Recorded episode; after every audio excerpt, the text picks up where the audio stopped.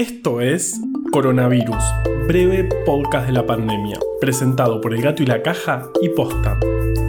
Hoy es viernes 7 de agosto, día 141 del aislamiento social preventivo y obligatorio en las zonas con circulación comunitaria del virus del país y día 61 del distanciamiento social preventivo y obligatorio en las zonas sin circulación comunitaria del virus.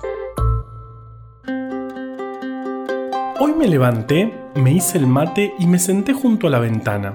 Ahí estaban mis amigas palomas, esperándome para que les cuente otra historia de palomas. Así que les hablé de Alfred Russel Wallace, que es mi científico preferido, más que nada porque siempre tuvo mucha mala suerte. Por ejemplo, cuando estaba por llegar a Londres, luego de cuatro años buscando nuevas especies de aves, peces e insectos por todo el mundo, el barco se hundió y perdió toda la colección y todos los cuadernos con sus notas. Después se le fue casi toda su fortuna en litigios contra la sociedad de la Tierra plana, porque demostró otra vez que la Tierra es esférica. Y al final se convirtió en una antivacunas, porque decía que no había argumentos a favor de la vacunación. Y tenía razón, era mediados de 1800 y todavía no había evidencia suficiente. Obvio que después la hubo, y de hecho, si Alfred viviera hoy, estaría en este momento, igual que todos nosotros, esperando que salga la vacuna. ¿Qué tiene que ver Wallace con las palomas? Bueno, él fue quien planteó la teoría de la evolución junto con Darwin y para eso usó a la paloma pasajera como ejemplo de animal exitoso, refiriéndose a su capacidad reproductiva y de conquistar ambientes. La paloma pasajera poco después se extinguió. Se extinguió. Es como usar de ejemplo el éxito de Blockbuster que terminó quebrando, o alguien que yo conozco que tenía pasajes para ir a conocer Chernobyl pero pasó una pandemia. Uh, esa persona soy yo. La cuestión es que estaba muy contento hablándole de Wallace a mis amigas palomas y de golpe me di cuenta de que no había preparado el guion para hoy. Así que les pedí que me dieran una mano o una patita, pero me parece que me están ignorando. Igual, ahora mejor vamos con la parte seria mientras pienso. En Argentina ayer se confirmaron 7.513 casos, un nuevo récord dando un total de 228.195. Son 42.822 más que el viernes pasado. La semana anterior se habían confirmado 37.346 y la anterior 33.244. Esto muestra que en cada semana se registran más casos que en la anterior y sigue reafirmando que es necesario cambiar esta tendencia lo más pronto posible. En terapia intensiva con diagnóstico confirmado hay 1.245 personas, 169 más que el viernes pasado. Esto también es la suba más alta en una semana. En total, fallecieron 4.251 personas, dando una tasa de letalidad estable en el 1,9%. El 85% de los casos, es decir, 6.433, se encuentran en el AMBA. Río Negro con 222 y Córdoba con 144 casos fueron las otras jurisdicciones donde más se registraron. Viene un nuevo fin de semana y los números que vemos no son para nada alentadores. Si estás en zonas de circulación comunitaria del virus, trata de salir solo si es indispensable. Ahora vamos con Vale que tiene una entrevista muy interesante. Ah, y nunca está de más repetirlo. No importa lo que veas en televisión, no tomes nada que no sea un tratamiento validado porque puede ser muy peligroso. El miércoles, Carva nos contó que se están desarrollando los protocolos para saber cómo actuar cuando el sistema de salud no dé abasto por la cantidad de gente que necesite atención médica. A partir de esto, surgen un montón de preguntas. Sin ir más lejos, ¿Cuáles son los mejores criterios para seleccionar a quién atender? O incluso una pregunta más básica. ¿Hay algún criterio que sea mejor que otro? ¿Qué hacemos cuando los dilemas morales dejan de ser hipotéticos y pasan a ser reales? Para responder estas preguntas, vamos a hablar con Joaquín Navajas, investigador de la Universidad Torcuato de Itela y con quien Gato desarrolló un montón de experimentos. Joaquín se especializa en investigar sobre el proceso de toma de decisiones y específicamente de las decisiones morales. Llegaste a dedicarte a investigar sobre la forma en la que las personas tomamos decisiones y particularmente decisiones morales? Bueno, mira, yo soy eh, físico de formación, después hice mi doctorado en neurociencia, así que ahora soy neurocientífico. Y, algo que, nos interesa mucho a los neurocientíficos es entender cómo el, cerebro procesa información, en particular bajo, bajo incertidumbre, cuando no se sabe muy bien qué es lo que va a pasar. Eh, cómo el cerebro representa esa información y cómo eh, la, puede llegar a comunicar en forma de una sensación de, confianza. La confianza en la toma de decisiones es algo que a los neurocientíficos nos interesa un montón, ¿no? Y, algo que se sabe mucho acerca de, o sea, de hecho los, neurocientíficos hemos eh, estudiado esto durante muchos años, es que la confianza tiene que ver con la probabilidad de estar en lo correcto. Eh, por ejemplo, si yo te pregunto eh, a vos, por ejemplo, hagamos este ejercicio. Para vos, ¿la, Torre Eiffel eh, mide más o menos de 300 metros? Menos, creo. Menos. Bueno, viste que dudaste ahí un poquitito, es decir, que posiblemente tengas baja confianza y, la respuesta de hecho fue incorrecta. La respuesta correcta es, es, más de 300 metros. Y cuando uno está en lo correcto en general, tiene un poquito más de confianza en las decisiones que cuando uno está en lo, en lo incorrecto. Ahora, ¿qué pasa si yo te pregunto otra cosa que es mucho más difícil de, procesar, que es, ¿estás de acuerdo, por ejemplo, con eh, matar a una persona para salvarle la vida a otras cinco personas? Y es una decisión muchísimo más difícil, pero principalmente hay una diferencia muy grande, que es que no hay una respuesta correcta. Vos podés tener una eh, creencia, una opinión acerca de lo que para vos es la respuesta correcta, y eh, yo podría tener otra y de golpe por ahí tenemos que charlar y negociar y ponernos de acuerdo acerca de esto. Y es algo, es un terreno sobre lo cual los neurocientíficos no tenemos ni idea de cómo el cerebro procesa la información, sobre todo construye sensaciones de confianza en este, en este dominio. Y cuando hay una pregunta abierta es donde realmente, a mí particularmente, es donde es un campo que me interesa mucho tratar de meterme, investigar y tratar de construir nuevo conocimiento. Así que así fue medio como llegué a eh, tratar de estudiar eh, las decisiones morales, que son muchísimo más complejas que las decisiones que solemos estudiar los eh, neurocientíficos. ¿Y qué posibilidades surgieron en la pandemia para estudiar estos temas? Uh, bueno, mira, en la pandemia hay realmente un cambio muy grande a nivel, a nivel producción científica, ¿no? Este, realmente hay hubo una explosión de trabajos científicos en un montón de disciplinas distintas.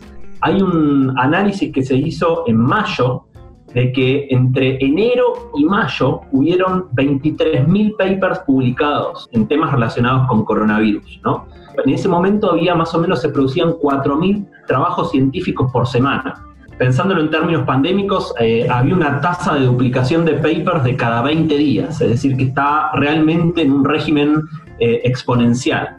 Y, la realidad es que hay de todo, ¿no? O sea, la, pandemia fue una oportunidad eh, para hacer un montón de ciencia interesante, eh, pero con tanta producción hay de todo, hay cosas muy buenas y cosas muy malas también, porque a veces la ciencia requiere cierto tiempo para poder ser eh, evaluada y procesada y analizada, incluso por quienes producen la ciencia y por quienes la evalúan también. Así que con, tanto, con tanta explosión de trabajos científicos, bueno, lo que, lo que se terminó incluso hablando y, tratando de buscar es de aplanar la curva de producción científica un poquito porque eh, realmente fue, eh, está siendo exponencial y, hay un montón de posibilidades. Entonces, esto te estoy contando de todos los papers de coronavirus, eh, los, los, que investigan cuestiones más relacionadas con la biología, los que investigan más con cuestiones sociales, económicas, pero en psicología y neurociencia hubo un poquito más de responsabilidad con esto. Típicamente a la psicología y la neurociencia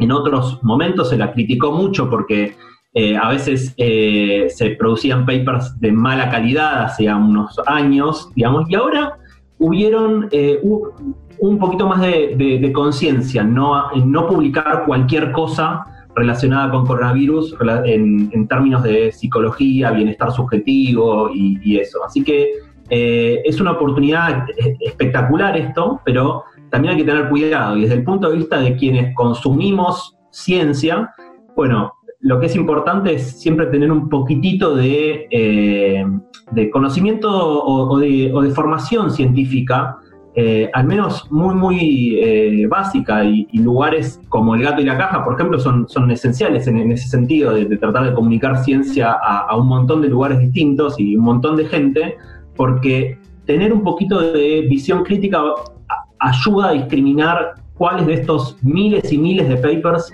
están basados en, buena ciencia y cuáles no. Veo como los dos lugares, unas posibilidades buenas y posibilidades eh, más bien negativas asociadas eh, a, la producción científica durante la pandemia. Ya hay varios experimentos en conjunto entre tu equipo y el legato. Uno de ellos fue hace relativamente poco y queríamos justamente investigar cómo nos enfrentamos a ciertas preguntas difíciles que en este contexto dejan de ser hipotéticas y empiezan a ser reales. ¿Nos contás un poquitito de qué se trata y qué es lo que estamos aprendiendo hasta ahora? Sí, eh, bueno, eh, este es, como bien decís, es uno de los trabajos que, hemos estado haciendo desde el Laboratorio de Neurociencia de ITELA en colaboración con Gato y este también fue en colaboración con eh, The Experiments, que es una iniciativa para construir conocimiento científico en distintos eventos masivos. Es el primero que ha sido en modo virtual y por eso fue lógico asociarse con Gato. Lo que, lo que estuvimos eh, preguntándonos es decir, bueno, ¿te acordás este, este, esta primera pregunta que, te hice hace, en el comienzo de nuestra conversación, de si está bien, por ejemplo, sacrificar a una persona para salvar la vida de otras cinco personas? Y eso es una decisión moral, y típicamente la psicología y neurociencia de, de las decisiones morales se presentan escenarios de ese estilo. Y son escenarios hipotéticos, que son realmente muy alejados de la realidad, ¿no? Lo que ocurrió con la pandemia es que muchos de estos escenarios, digamos, los de salvar vidas, por ejemplo, dejaron de ser hipotéticos y se vuelven reales. Y lo que ocurre es cuando las cosas se vuelven reales es que nuestras decisiones dejan de ser parecidas a las que daríamos o las que nuestras opiniones empiezan a ser un poquito más reales también. Entonces, están muy influenciadas por el contexto en el cual estamos viviendo. Entonces, eh, lo, que, lo que hicimos fue diseñar una serie de eh, escenarios, también hipotéticos, pero mucho más cercanos a la realidad, donde la gente tenía que, contestar qué tan de acuerdo estaba con ciertas acciones. Y algunas de esas acciones eran, por ejemplo, eh, si estaban de acuerdo con una cuarentena estricta para mayores de 70 años, si estaban de acuerdo con, por ejemplo, eh, donar todos sus eh, datos personales al gobierno para poder hacer un tracing efectivo del, coronavirus, eh, si estaban de acuerdo con reducir los estándares de investigación en animales para acelerar el proceso de, generación de una vacuna. y uno principalmente que está muy relacionado con esto de salvar algunas vidas o salvar otras, es eh, en el caso de faltantes de respiradores, cómo preferirían asignarlos, si preferirían asignárselos a la gente más joven o a las personas como llegan eh, en orden de llegada, por ejemplo, a una clínica. Lo que ocurrió, lo que, lo que vimos primero fue una respuesta impresionante de la comunidad y de más allá de la comunidad también, porque hemos juntado eh, 17.000 respuestas, o sea, 17.000 personas participaron del experimento, pertenecientes a un montón de países. Nosotros nos enfocamos en analizar 10 países latinoamericanos sobre los cuales tenemos unas muestras bastante grandes para poder tratar de inferir qué es lo que, cómo estamos pensando, no solamente en Argentina, pero sino también en países como Uruguay, donde la, la pandemia ha sido mucho menos severa, y eh, otros países como Ecuador, donde la pandemia sí fue muchísimo más severa. Y lo que, lo que encontramos es que, bueno, hicimos unas técnicas de procesamiento de datos donde, que nos permiten tratar de entender qué patrones emergen naturalmente de los datos y encontramos un patrón muy claro en el cual hay personas que priorizan la salud pública y personas que priorizan en un montón de dilemas distintos otros, otras cuestiones del bienestar. ¿no? Como por ejemplo eh, la libertad o como por ejemplo la protección de los datos, que son todas muy valiosas eh, también, ¿no? Entonces están estos dos eh, preceptos morales jugando en nuestra sociedad en este momento. Y lo que vimos son dos resultados que para mí son muy llamativos. Uno es que las personas que típicamente en estos dilemas hipotéticos que te conté al principio, están más enfocadas en maximizar, el bienestar general de, la población, son los que hoy están priorizando más la salud pública por sobre los otros valores sociales. Y el otro resultado que encontramos es que en los países donde hay un impacto de la pandemia muchísimo más eh, fuerte, muchísimo más severo, en el caso, por ejemplo, de Ecuador, pero también está Perú, México metido, metido ahí también, eh, Colombia, bueno, en esos países eh, la priorización de la salud pública es muchísimo más fuerte que en países donde la pandemia fue menos severa, como por ejemplo Uruguay, o en el momento que hicimos el, estudio este, Argentina también. Entonces, eh, lo que sugiere esto es que eh, la pandemia un poco nos está moldeando nuestra moral, nos está cambiando nuestras priorizaciones morales en estos dilemas pandémicos, como le decimos nosotros, dilemas que eh, tratan de eh, medir nuestros preceptos morales en problemas reales, ya no en problemas hipotéticos. Estamos muy contentos, escribimos el, trabajo científico, contribuimos a no aplanar la curva de producción científica, eh, estamos en proceso de, de, revisión en este momento. ¿Crees que estos resultados pueden ser importantes para desarrollar políticas públicas? Sí, digamos, hay, algo que es importante eh, entender en el momento de construir y diseñar políticas públicas, que es que del otro lado hay, eh, hay personas, personas que tienen sus propios sesgos, personas que eh, a veces reaccionan ante la mejor política pública de la manera inadecuada porque quizás no fue comunicada de la mejor manera. Entonces, entender qué patrones de eh, pensamiento emergen de eh, la respuesta de las personas ante eh, experimentos masivos como este, bueno, puede ayudarnos a tratar de entender primero cómo razona la gente y luego una vez que entendimos cómo razona la gente, podemos tratar de comunicarle las políticas públicas de la mejor manera posible, de la manera que maximice su respuesta ante esas, ante esas políticas públicas. Si hay algo que aprendimos en estos, en estos meses es que eh, las buenas políticas públicas a veces pueden llegar a generar eh, algún tipo de desgaste en la población o pueden llegar a no generar la respuesta que uno quisiera que se genere en la población. Entonces, entender esto es, importantísimo para construir políticas públicas.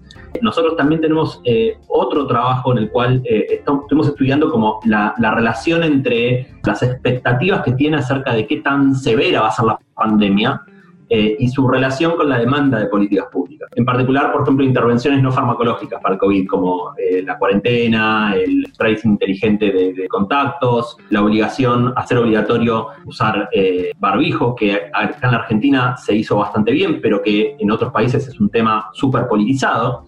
Y lo que encontramos es que justamente lo que responde a tu manera de eh, apoyar esas políticas o no apoyar esas políticas está 100% determinado por tu eh, confianza en el gobierno. Es decir, eh, tu confianza en el gobierno es lo que determina si vos querés apoyar estas políticas o no apoyar estas políticas y no tiene absolutamente nada que ver con tus expectativas sobre la severidad de la pandemia. Es decir, que vos podés pensar que la pandemia va a ser terrible, pero si no confías en el gobierno no estás de acuerdo con estas políticas. Vos podés pensar que la pandemia va a ser relativamente eh, tranquila, pero si apoyas al gobierno vas a estar a favor de todas estas políticas, que también tienen un costo, digamos, tiene efectos secundarios también. Entonces no es obvio que uno quisiera apoyarla si piensa que la, que la pandemia va a ser tranquila es importante entender no solamente eh, qué cosas son buenas o qué piensa la gente sobre lo que va a ocurrir, sino su interacción con sus creencias eh, más bien ideológicas y sobre todo con la polarización que,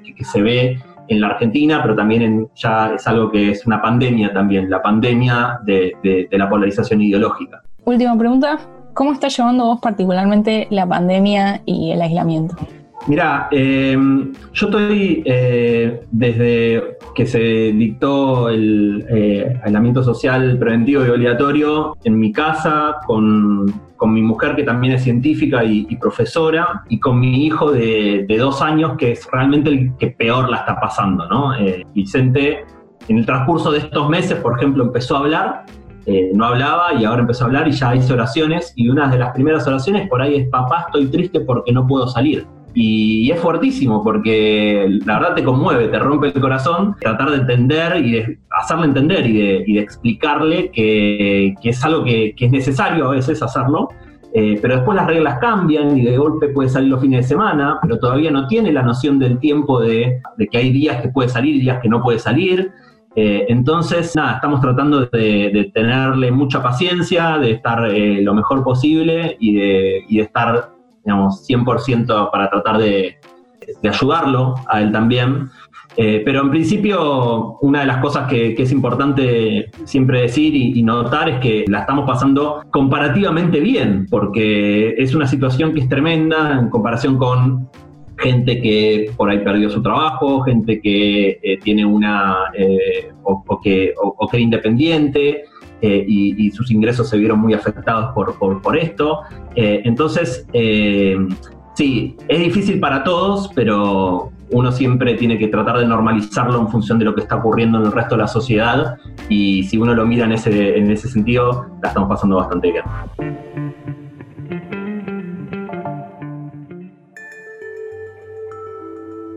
Las palomas no me están ayudando. Y eso que estuve hablando de ellas toda la semana. ¿Qué otro podcast que hable cuatro capítulos seguidos sobre palomas conocen? Y ahora todo lo que tengo son palomas y animales extintos. Y con eso tengo que armar un episodio para un podcast sobre virus. ¿Cómo voy a hacer? Bueno, ya fue. Yo me mando y que sea lo que Wallace quiera.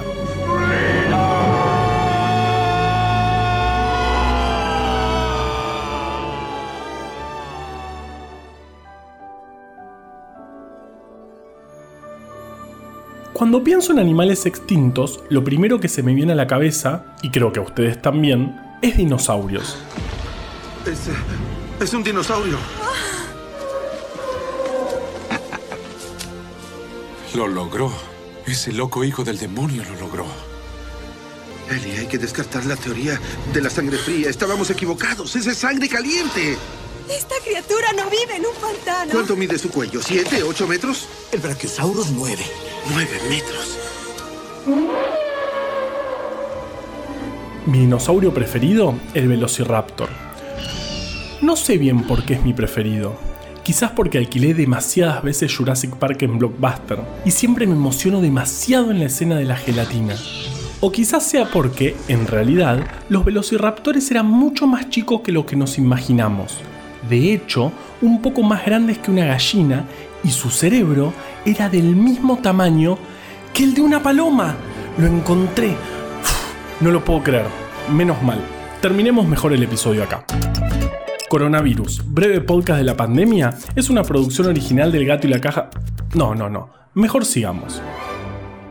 En realidad, lo interesante de todo esto es que desde hace bastante tiempo que hay evidencias que sugieren que las aves modernas son dinosaurios. Su ancestro evolutivo serían los terópodos, entre los que está el tiranosaurio rex.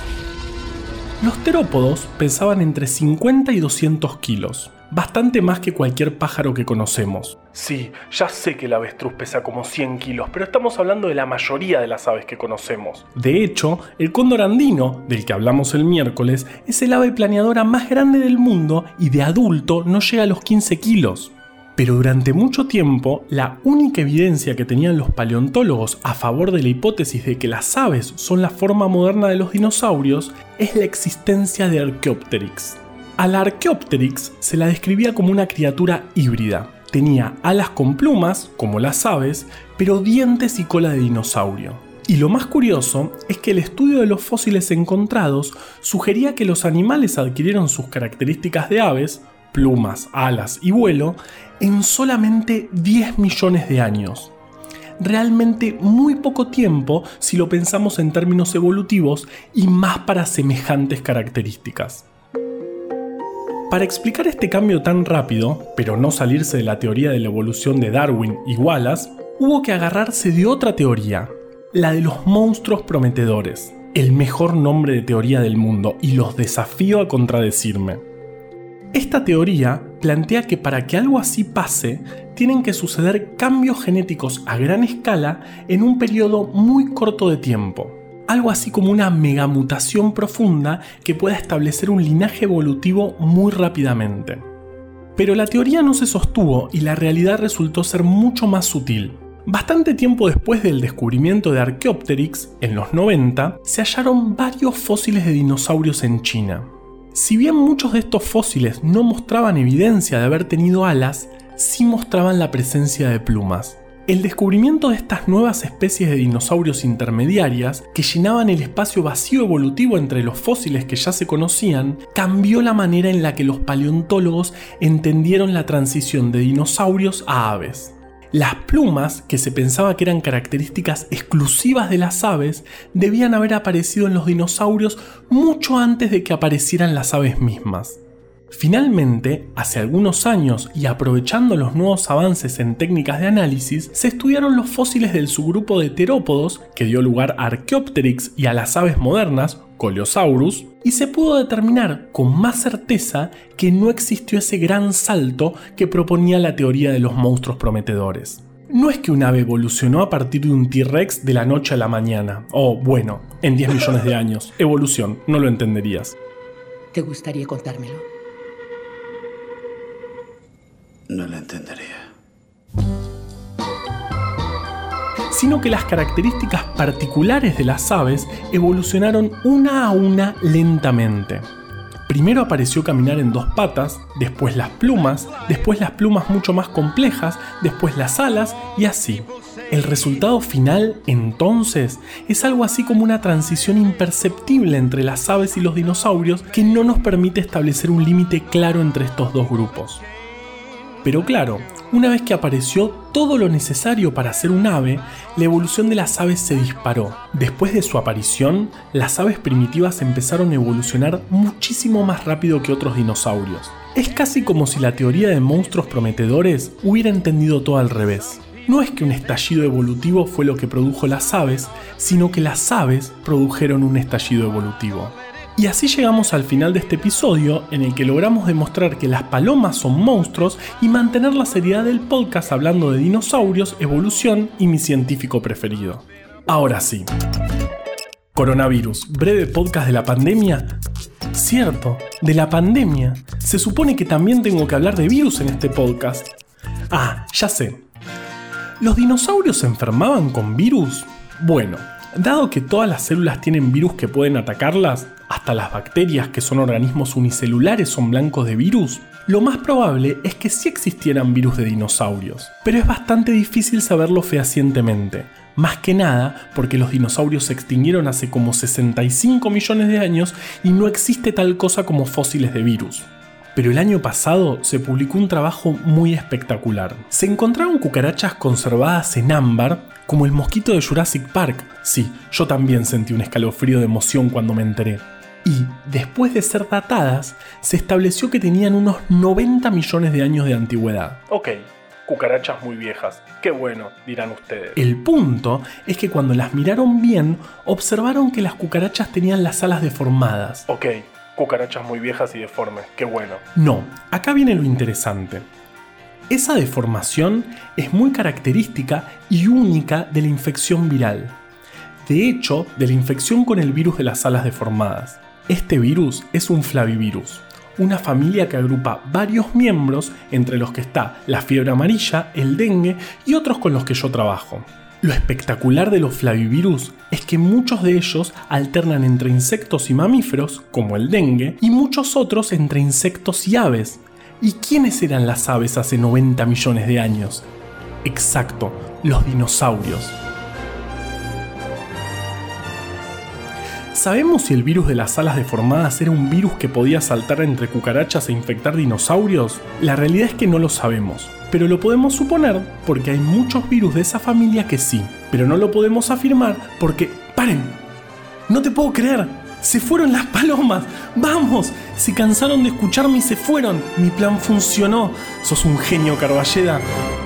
Me voy a tomar mate al balcón. Chau. Yo tengo un, un gran respeto por Juan y yo lo valoro mucho lo valoro mucho. Coronavirus, breve podcast de la pandemia, es una producción original del Gato y la Caja junto a Posta. Si vas a compartir un audio, que sea este. A la desinformación le tenemos que ganar en su cancha. Ayúdanos a que breve podcast llegue a todos lados. Este podcast lo podemos hacer gracias a bancantes. Ayúdanos a bancar estas iniciativas en elgatoylacaja.com barra bancar. Si querés leer más historias como estas, conseguí Breve Atlas Anecdótico de la Ciencia en elgatoylacaja.com barra tienda. Escucha todos los podcasts de Posta en posta.fm. También puedes encontrarlos en Spotify, Apple Podcast y tu app de podcast favorita. En la coordinación general de este podcast estuvo Nahuel Ugacio. Entrevista desde el armario, Valeria Sanabria. Nuestro invitado de hoy, Joaquín Navajas. Producción por posta, Lucila Lopardo, Luciano Banchero y Diego del Agostino. En la edición, Leo Fernández. La identidad visual del podcast es de Belén Kakefuku. Este episodio fue escrito por Juan Cruz Balián, Valeria Sanabria, Ezequiel Calvo, Florencia Fernández Chape y por mí. Yo soy Juan Manuel Carballeda. Quédate en tu casa y nos escuchamos el lunes.